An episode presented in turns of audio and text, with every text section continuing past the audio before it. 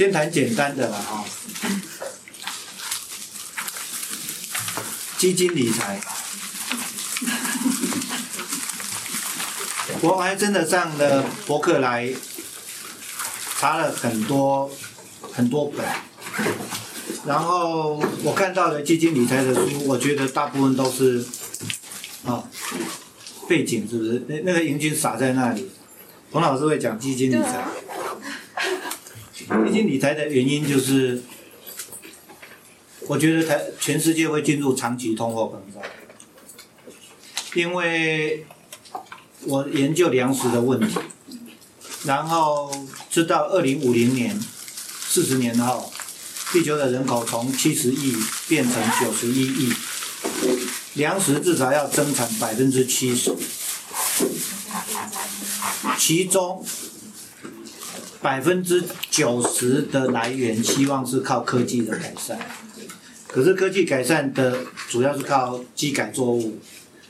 第一代的机改作物技术最简单，也是最稳定，可是已经有人怀疑它会导致过敏，不是必然导致过敏，会增加过敏的几率。然后第二个是增加可耕地，其实现在可耕地已经增加不了了。巴西今年的水灾最主要都是因为那个亚马逊森林被砍掉以后，下雨的时候没有森林，森林可以把水留下留在森林里头，不会马上跑到亚马逊河。可是亚马逊森林被砍伐太多了，所以水下来直接，他们砍下来就种大豆，结果雨水下来直接淹到大豆田，所以前一阵子大豆猛涨，我最近没有再看了，大豆可能又在涨。那短期内我预期就是粮食价格会变成大幅波动，就是运气好，因为耕地太大了，运气好没有灾情，你可能丰收，但是运气不好，突然有灾情，就会欠收。那在二零零八年，全世界你要看全世界粮食供需的情况很简单，供不应求就会去把库存的吃掉。所以有一个东西叫做全世界粮食库存量，二零零八年达到最低五十四天，安全的天数是七十天，二零零八年达到五十四天最低的，然后就引发全世界的暴动，埃及那个时候就开始暴动，所以这一次埃及可以把那个总统拉下来，不是一个月内的事，已经不是至少两年。二零零八年，埃及就是呃当时全世界暴动最厉害的国家之一。整个那个中东不是单纯因为集权所以有革命。你你想想看，如果说集权，然后集权的很好，大家都吃不完，当然欢迎他继续集权了、关键是因为民不聊生，所以才会痛恨集权跟贪污。贪污全世界都有人在贪污。那你民不聊生，你就不能忍受。整个中东那个地区，二零零八年就已经是动荡不安，因为那个地方就全世界一缺粮，出现最严重问题的就是非洲跟中东，所以中东就变成很乱。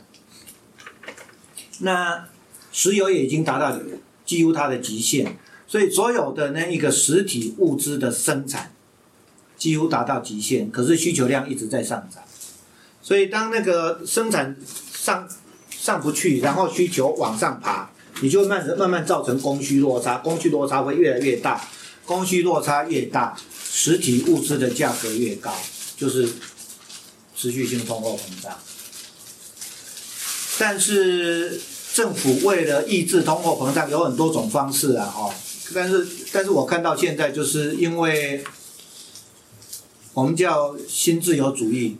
Neoliberalism 就是雷根跟撒切尔的那一套市场管理办法，也就是不管的办法是当道。那这个办法我预期会被施行的时间会比较久，因为这一个办法在在他们放任式的经济政策里头，所有有政商关系的人都是得利的人。所有吃亏的人都是选举的时候几乎不投票的人，在社会上也没有声音，就是弱势的人。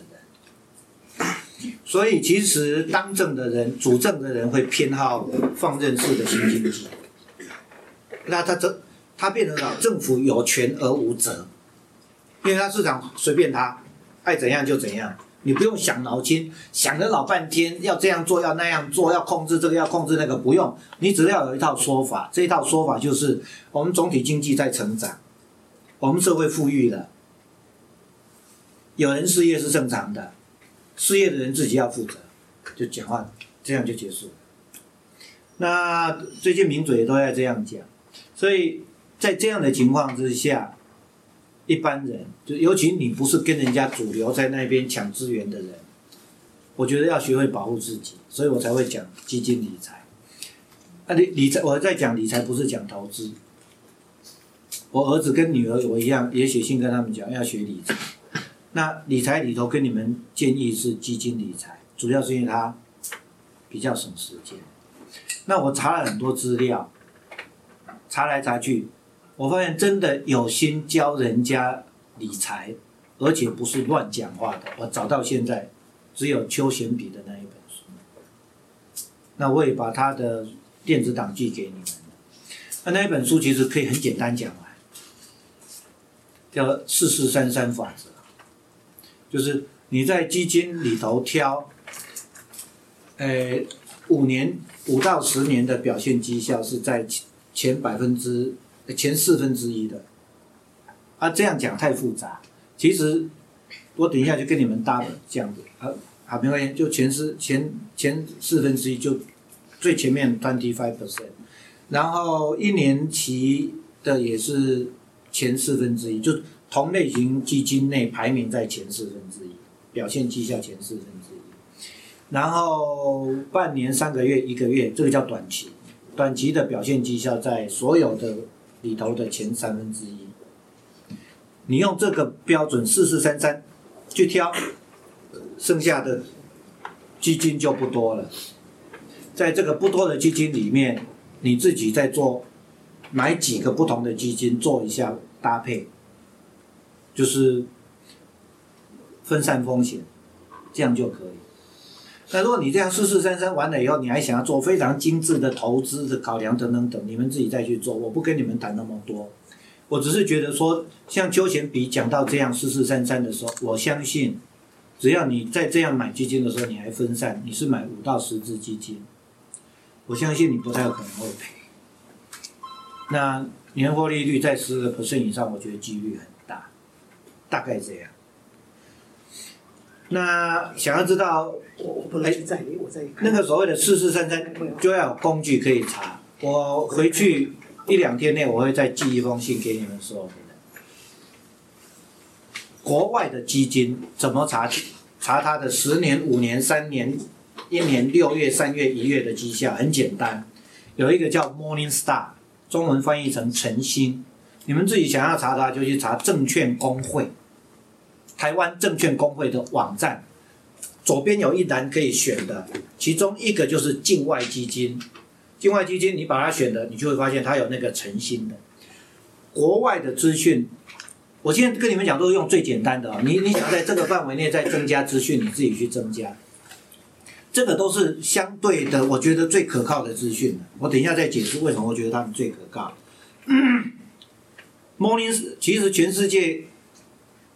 对于这个世界性的基金的评比，原来最有公信力主要是两家，一家就是 Morningstar，还有一家是标准普尔。结果在几年前，标准普尔被 Morningstar 买掉，并入了 Morningstar，所以你就可以想象到 Morningstar 其实是已经是最重要的一个。另外有一个叫什么莫莫普，我就算了，不跟你们提它，我觉得不见得要花那么大心思。去弄那么多讯息，国内的部分，邱贤比证券工会有委托邱贤比去设立的一个基金绩效评比网站，都在证券工会的那个网站里面有定的，可以连进去。里面资讯其实我觉得相当丰富，甚至我觉得其实我觉得对一般人来讲够丰富。好，下来一句话。为什么讲这个？其实股票讲起来很简单，我跟你们讲几个简单原理。买买股票买基金最简单的原理叫做什么？逢低买入，逢高卖出，很简单。那什么 K 线什么线，那个就是要判断现在是低点还是高点。逢低买入，逢高卖出。我跟我太太讲，这句话是废话，因为就常识，所有人都知道逢低买入，逢高卖出。就事实，没有人知道哪一点是低点，哪一点是高点。所以呢，这一个法则运用了一个你没有的资讯。他要求一个你没有的资讯，叫做你必须知道什么时候低点，什么时候高点。就是因为大家都不知道哪一点是低点，哪一点是高点，所以这种原则，它需要一个你没有的资讯，这个原则就是没有用的原则。那低点跟高点，你用 K 线去计算，那种曲线的推估，它是根据。过去经验，假定未来的行为模式跟过去一样，它是用这个法则做的。可是这个世界一直在调，一直在变。你如果要用那种什么线、什么线、什么线，不是不可以。你必须知道每个月、每个月大的局势的变化对这个曲线有什么影响。如果你知道这件事，你可以用什么线、什么几日线、几日线可以用。我们没有。所以，你要什么 K 线图，你就要每天守在那个电脑前面去分析那些东西。那我要跟你们讲的叫理财，不是叫投资，更加不是投机。所以意思就是说，你有你的正业。你所谓理财，我的我的预期，我跟我太太讲说，一个月不要超过一个早上。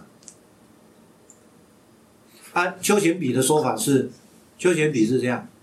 每三个月管一次，邱贤比自己理财是三个月才管一次，那个叫理财，不叫投资。那邱贤比的博士在国外的博士论文就已经是研究基金，他的台大的台大的教授，他的专业的研究的题目就是基金，研究基金是从经济学跟财政学的观点想要研究。法人以及散户有没有机会打败大盘？凭什么打败大盘？他真的在研究这个的人，他最后他就是四四三三，三个月看一次，他没有特别的延续。我慢慢会告诉你们，我猜测他发生什么事，为什么他会这样做。所以其实我跟我小孩子讲的，开始讲这个题目的原因，是因为我觉得我找到一个办法，可以一个月只管一次，甚至三个月只管一次。你就是把我刚刚讲那两个网站看一看，那你觉得他长期的绩效都不错，因为四四三三就是讲长期绩效不错。四四三三在 Morningstar 的话，它其实很简单，五颗星就是前百分之十的表现，四颗星就是前百分之三十三的表现。也就是说，你如果有一个基金，它所有的长期、短期全部都在四五颗星，差不多了。啊我女儿花了很大的力气挑了一个挑了一只基金，我太太我要我太太帮他查一下，也就是这样四颗星五颗星，不是说四颗星五颗星的通通都绝没有问题，而是你用那一个 Morningstar 的网站一看，它是这样啊，它一进去它就会跟你讲类型股表现，啊你你就看一下哪个类型股是看起来投资报酬率比较好，你就选那个类型股。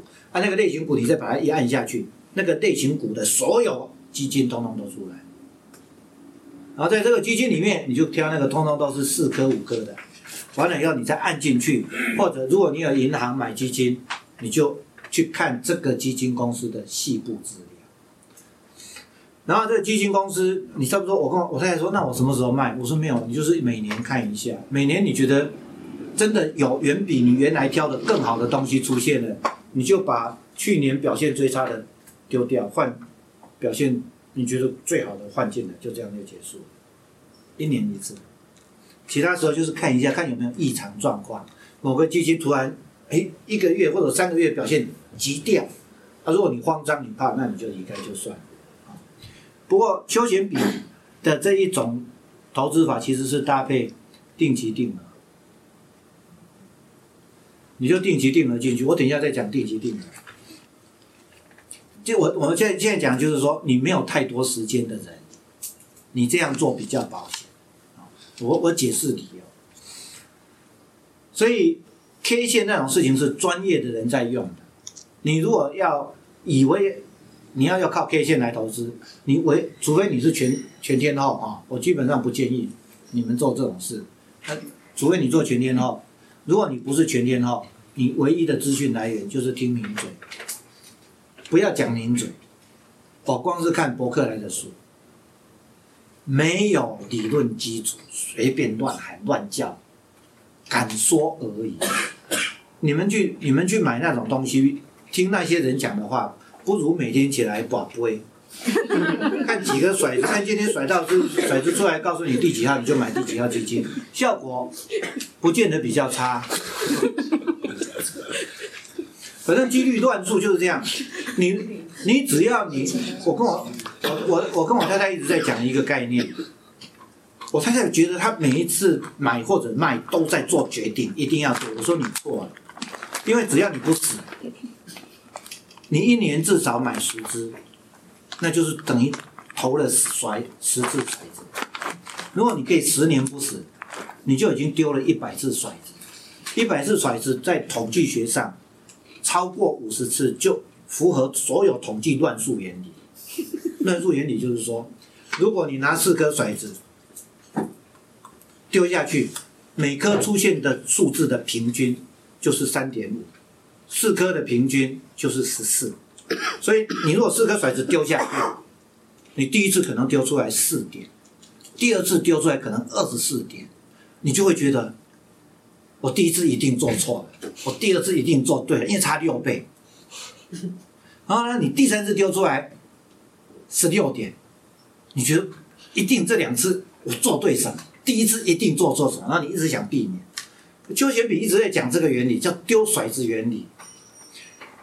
如果你没有根据，就像我刚刚讲，逢低买入，逢高卖出，你就乱猜嘛。我觉得今天是低，要不然我猜今天是高。你这样猜下去，这就是随便乱猜，这个叫乱数原理。它最后一定会怎样？次数够多，一定会怎样？就平均掉。最后你就等于大盘指数。你最后一定会等于大盘指数，所以其实买买基金做投资最重要一件事，你拥有什么资讯？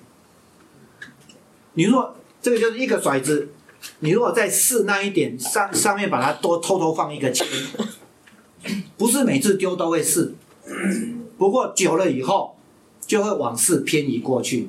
我们这种叫做 bias stochastic number。呃，有有偏差的，它它会往某个值偏过去。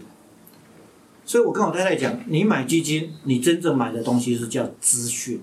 好，逢低买也是，逢高卖出，猜今天低点还高点，猜不准。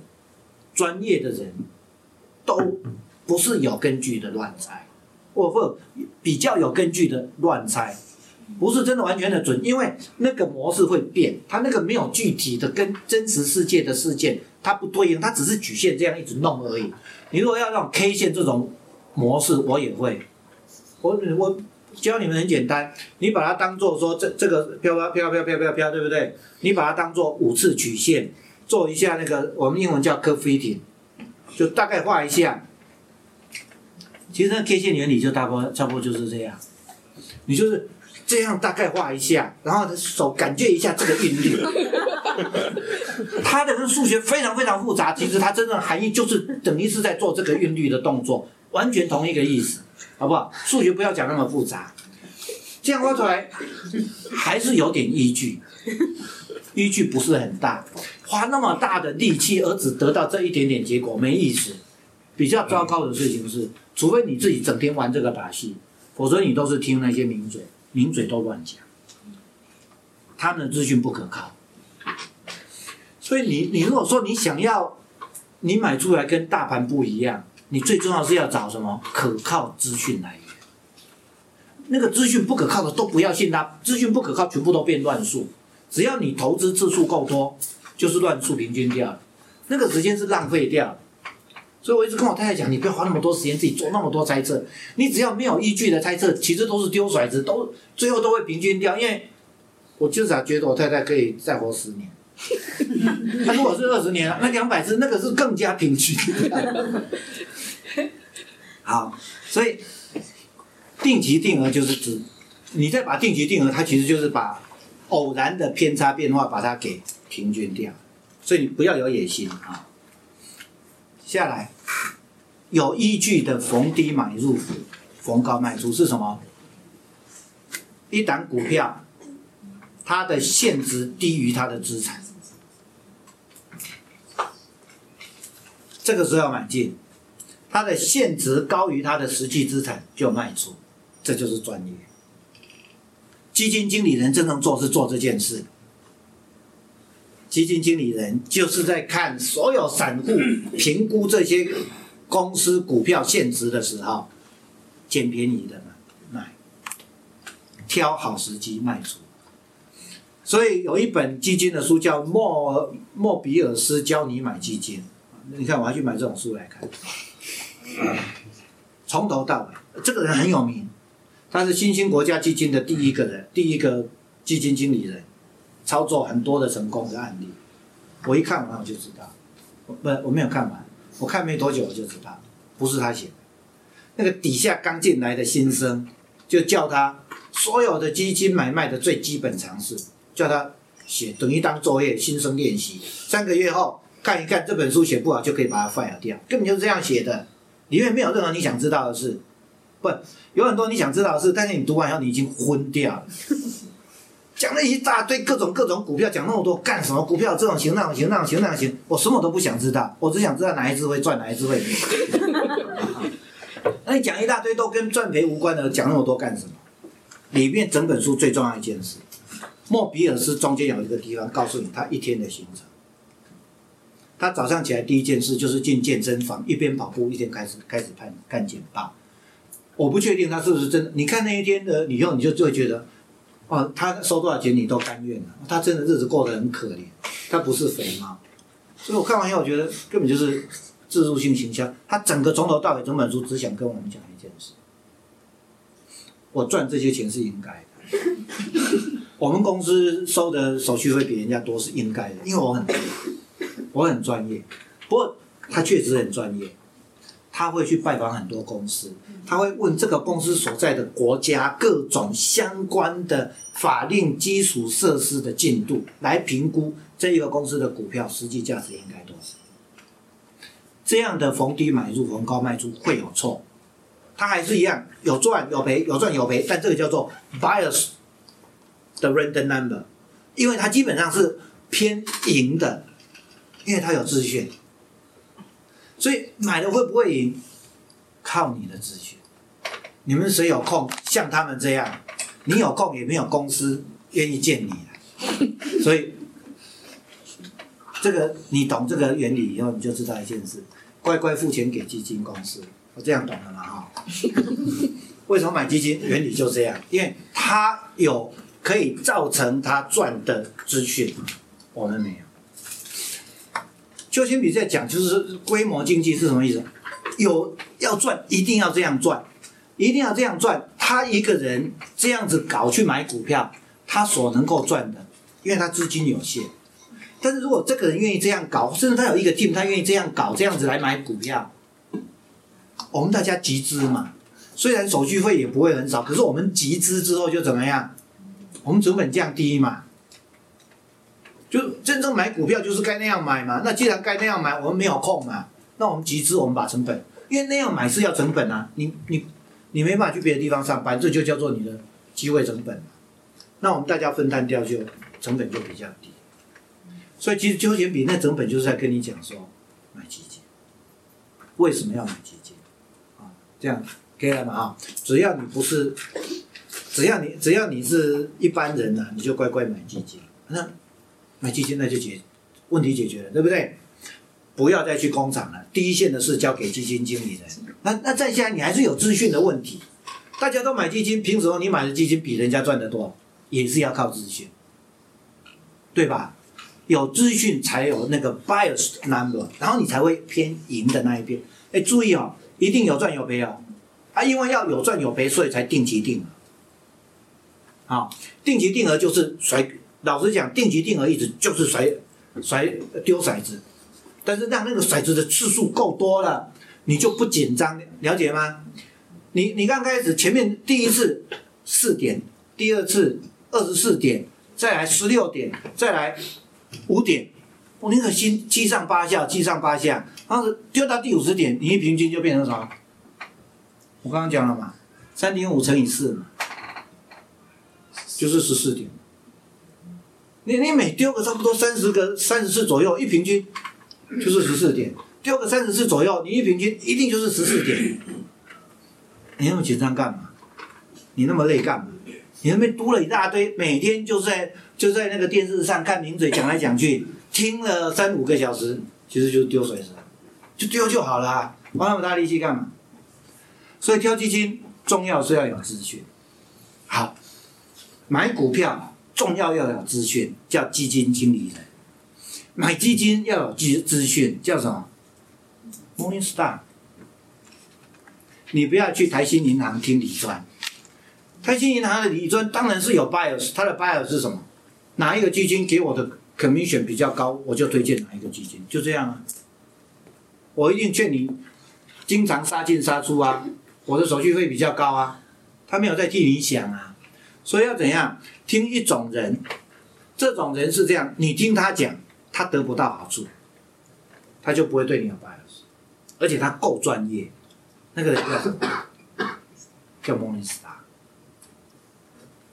Morningstar 就是花很多力气把所有全世界所一个人要知道全世界所有基金是很困难的事。自己跑到某银行一家一家银行，你有卖哪些基金？这样一个报表一个报表看，很累的事。Morningstar 已经替你把报表都看完了，什么贝塔线什么线，他全部都替你看完了，最后给你打了四颗星五颗星也都打完了。如果你还那么觉得自己要做决定，没关系，Morningstar 里面那个四五颗星的，把它筛选到剩五到就十只左右，你去挑。休闲比型基金就这样选，他就是用这一些真正具有公信力的人的资料，去筛选出少数，他在自己在里头挑一下，一旦挑了，他就准备定期定额。一年里头，十只换个三两只就好了，不要搞那么累。可以啊，讲完。基金理财就这样而已。哎，比这个更复杂的，我其实我只能跟你们讲，要做的比这更复杂，你只有两种可能：一，你 full time 一天十小时以上去研究，你终于得到充分的资讯，可以做出比我刚刚讲的更好的操作绩效；要不然。要不然你就是丢水，所以我太太每天还是很认真在看，我是无所谓，只要你在那个秋秋闲笔的四四三三里头随便你你爱玩，反正闽南话说做给你丢水子也是。我爸爸以前每天去股票股票市场耗子，其实就是为了跟人家抬杠，没事干。啊，这是一件事。仪容的那个。世界经济之战，英文叫 Commanding Height，是俄国革命的第一个人，那个叫什么？列宁，那个字是列宁讲出来的。反正 Commanding high，从头到尾在讲政府跟市场该有什么关系，市场政府可不可以控制市场？我们以后会慢慢谈这个。我现在对我，我读过读过一些经济学的东西，一断断续续有接触，从来都没有什么，常常觉得没感觉。这一次终于觉得有感觉。昨天看到第四集看完，讲那个中南美洲物价通膨，通膨率是一年五万 percent，有一个哈佛大学经济系的教授，竟然。提出处方，把它拉下来，拉到剩下通货膨胀率一年十个 percent。委内瑞拉成名以成功以后就成名，成名以后在中南美洲好几个国家，阿根廷、巴西都请他去，都治好，然后就更有名，就波兰公联请他去，华勒沙又治好了，更有名。叶尔钦请他去给俄国开处方，又成功。昨天就讲到这，哇，我吓坏。Wikipedia 是一个很奇怪的东西。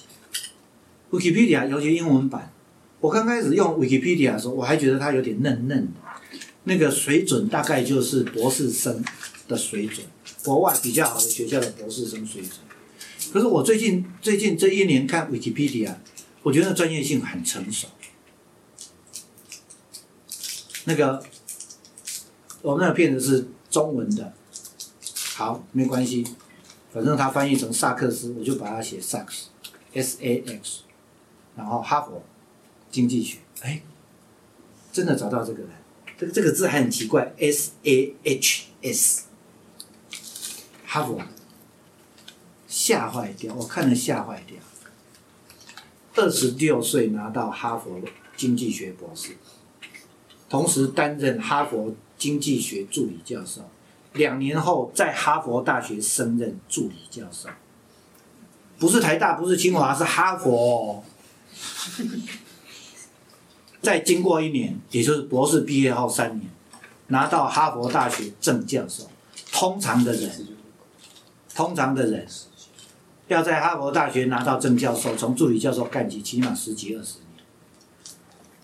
三年，二十九岁。哈佛有史以来最年轻的经济学正教授，我太太马上直接就问：这个人有没有拿诺贝尔经济奖？我也想，对啊，这么厉害。Wikipedia 真的很好，就直接讲，人家怎么批评他？我现在没有还没有把握说下结论。可是我看人家对他批评，我的直觉的在这，这个人只是敢讲而已。那个这一个节目是立场非常的偏颇，我甚至就是直接怀疑，这一个节目是萨克斯这个人支持下产生的节目，根本就只有萨克斯观点，把很多东西都弄得非常非常过度的简化。连那个另外一个非常重要叫 Freeman 的观点都被过度的简化，变变成 Sachs 版本。Sachs 这个人，有空有兴趣你们可以去查。我我认识这种聪明的，人的聪明程度其实真的达到一定聪明程度以后差别不大，但是敢跟不敢差别很大。我觉得那个是真的敢。他在阿根廷的改革。访问了一个人，那一个人只讲了被从头讲到尾被他切断掉，只留了一句话：at extreme cost，还是说还是说 pay an extreme price？阿根廷为了 SARS 的那个解决方案付出了极高的代价。俄罗斯因为 SARS 的那一个解决方案，我现在记不得数字啊。自杀率好像是增加了几十个 percent，几十，几十个 percent，失业率增加了几倍。把人囡仔洗毁了，他的解决方案是把人囡仔洗毁了。我们这个学期主要就是两两个段落，前面这个段落就是要看这一个节目影片，我我会每一部节目完了，我能补充我补充一些给你们听。然后第二个部分就是读 Stiglitz 那一本书。Stiglitz 对于 Sachs 在委内瑞拉的解决方案，Stiglitz 非常的批评。Stiglitz 说，如果他当时仔细认真做，付出的代价不需要那么高。我们听到说，哇，把那个通货膨胀从百分之五五万个 percent，五五百倍降到十个 percent，我看来是觉得哇吓死掉，怎么这么了不起？很简单啊，你什么都不要管了，让市场重新恢复运作啊，通货就整个掉下来。问题就是说，什么人敢？因为那个过渡期非常非常痛苦哦。什么人敢这么狠心？问题在这里 s t i g l i t 你如果当时当年叫 Stiglitz 去 s t i g l i t 批评他就是这个意思嘛？你们如果真的愿意接受那么高的失业率，我可以去啊，我不用你们付出那么高的代价，我就有办法把通膨控制下来啊。经济里面牵涉到非常多的相互冲突的因素，我讲一个最简单的因素。我跟农民运动的朋友在一起，他们每次都会很浪漫的跟我讲，他们希望种田，种田的结果要怎样？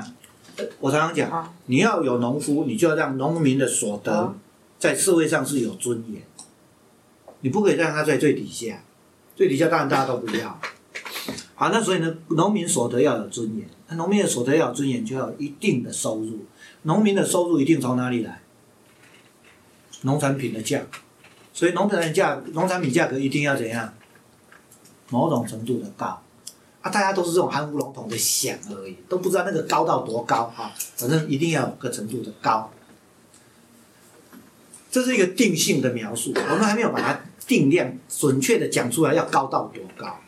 接下来啊，他们就讲到这里，大家都很开心，接着就再讲一句，而且我们希望。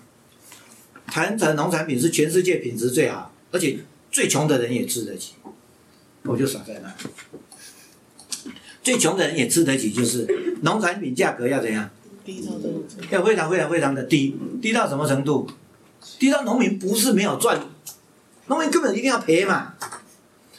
我们的稻米成本生产成本一公斤二十六块钱，进口稻米一公斤只有十到十二块钱。我每次跟人家讲，我说台湾的农业最好的情况是，有钱的人吃本地产的，穷的人要吃进口货。哦，每次都被人家批的满头包，一公斤十块都已经有人缴不起营养午餐了。台湾的米二十六公斤是成本卖到市面上没有三十公没有三十块二十六块钱一公斤二十六块钱是成本。卖到市面上没有三十块钱，怎么可能？三十块跟十块比起来，你怎么比呢？经济永远是怎样？一个动作产生的是怎样？非常多种后果。经济学最讨厌麻烦就在这个地方，它一个动作下来不是只有一个后果，是很多后果。这么多的后果的结果一定是怎样？有人得利，有人受害。所以，如果你只是要把单一的项目控制住，我要让物价跌哦，你现在通货膨胀嘛，对不对？我要让物价跌，多容易嘛，很简单啊。我把利息突然把它调到年息六十趴，你们所有人钱全部都进来，谁会花钱？谁都不想花钱嘛。那么久以来，彭老师还说利息一长期一定看低，突然有个三十趴，我当然赶快。丢进去，你们买股票买基金有把握一定有三十趴吗？没有嘛。我三十趴我丢进去，所有现金全部进来，市面上没有现金流通，物价怎么高？没有需求，没有需求就全部。但是你要知道，那个失业率会有多高？那个投资停滞，台湾要损失不知道十几二十年的增长。所以，撒切尔执政满十年，两边都有诺贝尔经济奖得主。出来辩论，一个说撒切尔完成了奇迹，另外一个说那是一个幻觉。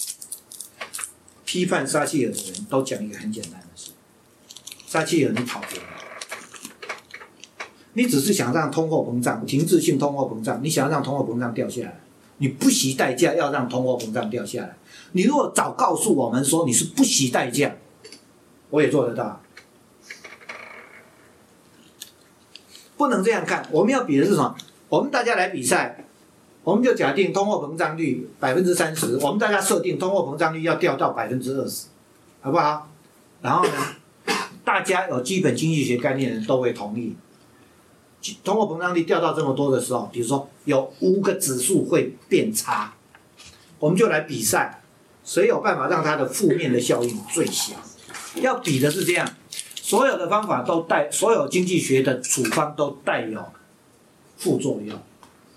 应该是你想要疗治的目标设定好以后，来看谁的副作用比较小，要这样比。这部片子都不交代这件事，这部片子不负责，只讲了是开放性、放任型市场经济的好处，放任型市场经济的后果，通通都不讲。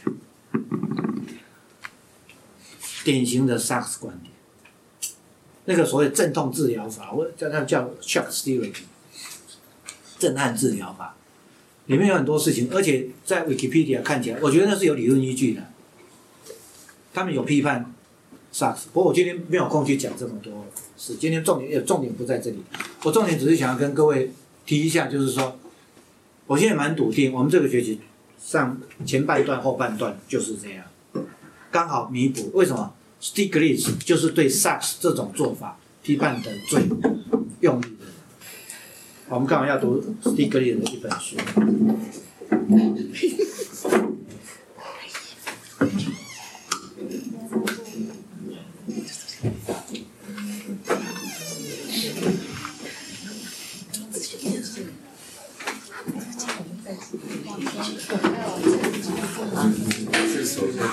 还还有椅子可以放吗？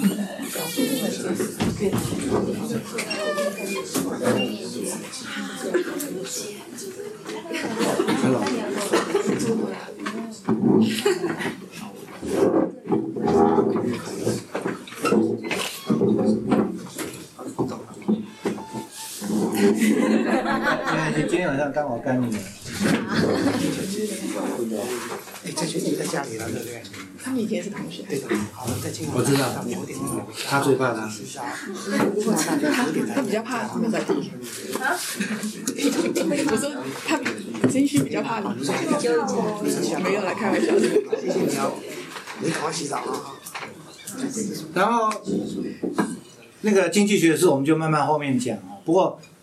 第二块啊，虽然前面讲基金理财，后面讲经济学，这个经济学跟经跟理财没有任何关联，不会对你的理财有任何帮助，只对于我我后来想这样子描述经济学，其实今早上还在想，嗯，等我没有事做的时候，可能可能去念经济学博士，我觉得还蛮好玩，可是可是我觉得经济学真的有够复杂。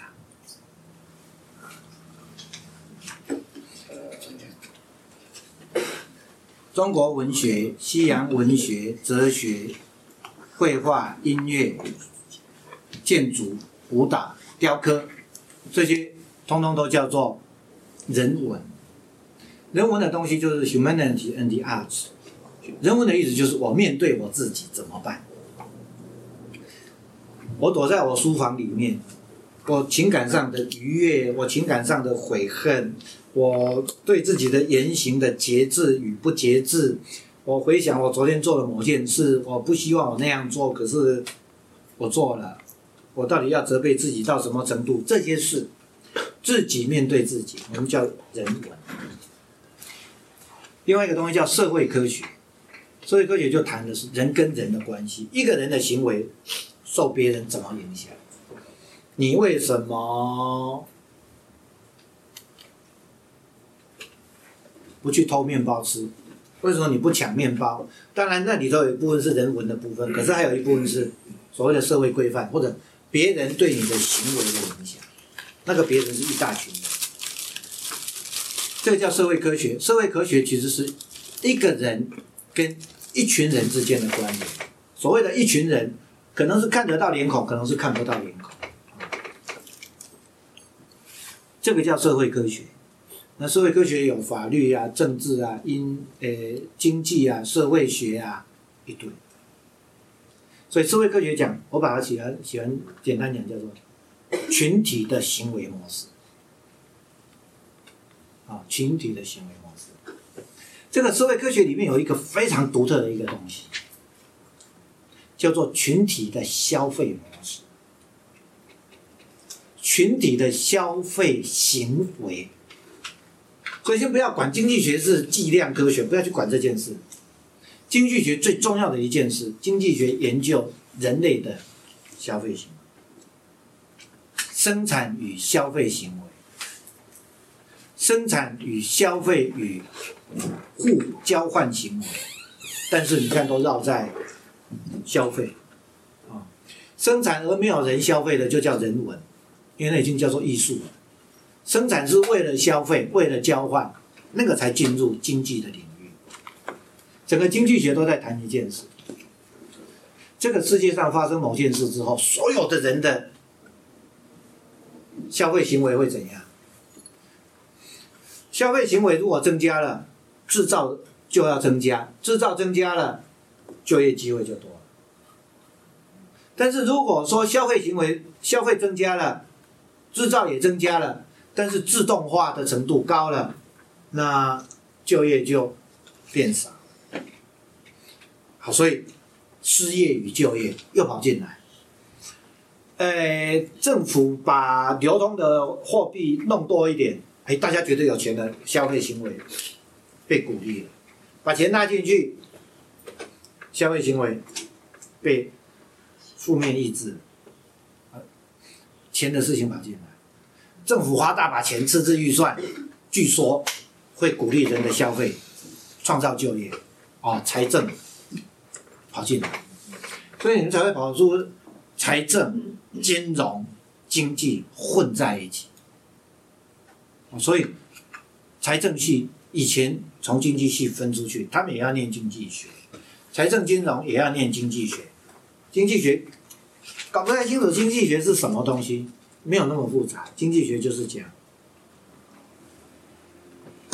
任何一件事，只要它可以影响，最后会影响，辗转迂回，最后会影响到人的消费行为的，他都想要知道。如果这样，你差不多已经知道了，这事情太复杂。那。复杂到什么程度？复杂到一个很奇怪的程度。经济学是不是科学？经济学家经常觉得自己是科学啊。经济学是计量的，那那个我觉得不是重点，好不好？有没有计量实在不是重点。定性的描述，一个是因素跟每个因素之间的关联，定性的描述它。我们像我刚刚那个描述就没有没有清楚的计量，定性描述就已经很好，计量是后面的事情。定性的描述可以让你有一个社会的行为的一个全盘的了解。当然，每个经济学家都没有那么伟大。在讲这个自由市场，最重要，Reagan 雷根的最重要的顾问，其实是 Freeman，反正一个叫 Freeman 的人，这是个犹太人。我对犹太人一直都很好奇。犹太人为什么那么多聪明人？这个 Freeman 呢，就是英美国美国经济学两大学派，一个叫芝加哥学派，就是主张自由市场；一个叫哈佛学派，哈佛学派就是学凯恩斯，凯恩斯就是政府要靠财政支出来带动整个市场的活络。那个 Sachs 是哈佛的教授，但是是又。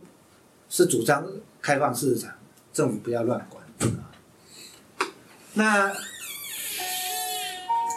因为经济的行的事件太复杂，它是一个连锁反应。人家那个因反应方式，我今天把汇率台币币值台币要涨，我不让它涨，不让涨，让它涨就是台币被过度贬低它的价值，会发生多少事？非常非常非常多事，这这个就已经让经济学怎样？谁有办法知道？光是一个台币抵抗台币真实价值二十块钱对一美元，你硬把它守住二十九元，差一块而已。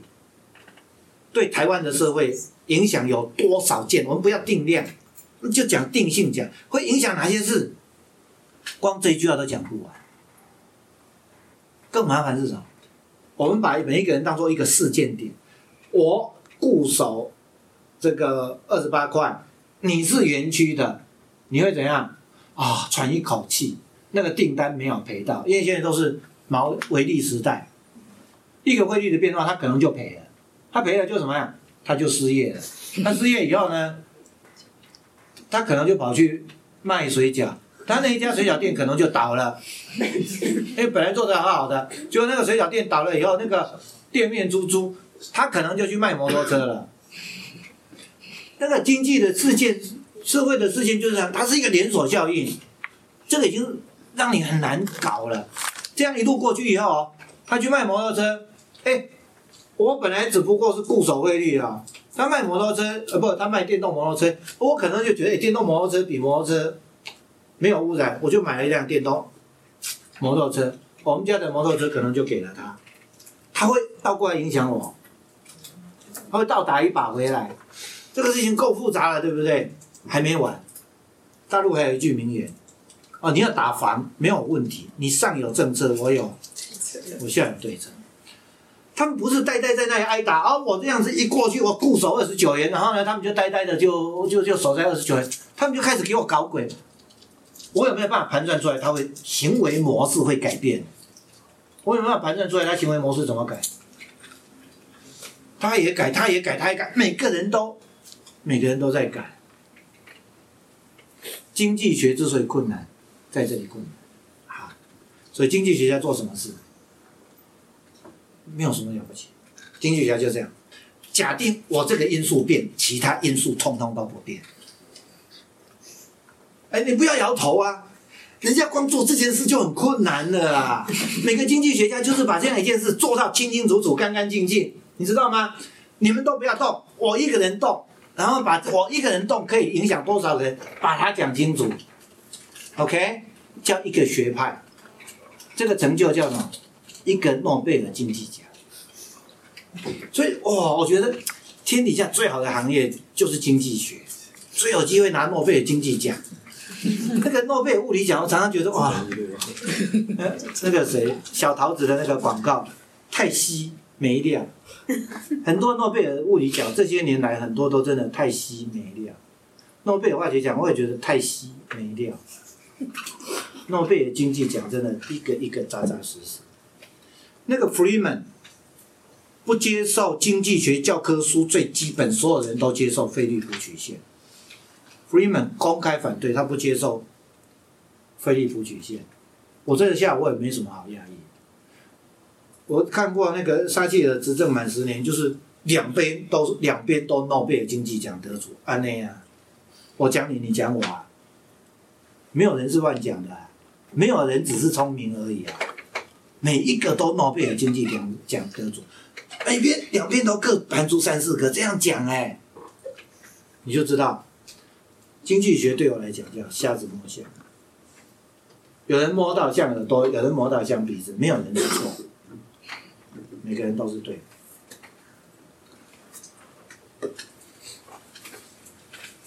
我今天需要回答高二学生第一个问题：要不要念经济系？看你们有没有兴趣？它就是这样的一个玩意，它是这样一个玩意，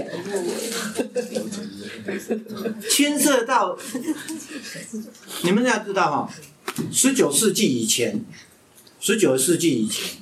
我们从耶稣诞生算起，人类花了一千八百年，想要搞清楚自己怎么回事，那叫人文，也还是没有搞得很清楚。从十九世纪开始，因为人跟人的关系太复杂了，非得要了解不可。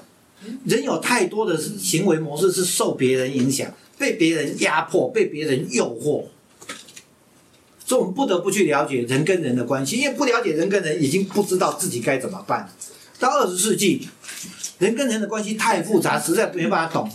最后就是通通都学学动物，学老鼠，学狗，学鸽子，动物心理学爬出来。十九世纪开始有社会科学。我刚刚这样讲经济学，你们可能都不满意。我还是要加一句话：这个已经是社会科学中唯一清楚的学问。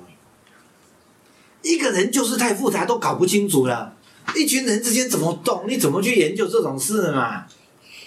你竟然还可以有个东西可以把他们这样，像一只大象停，然后我来摸一摸，我可以讲说那个那那那个耳朵像什么，真的很了不起。所以我觉得天底下最苦的学生是经济系。你们如果说老师这样对骂，我一点都不觉得有什么好讶异。每一派各有主张，哦，我觉得最好玩就是这种事，最适合念一辈子的戏。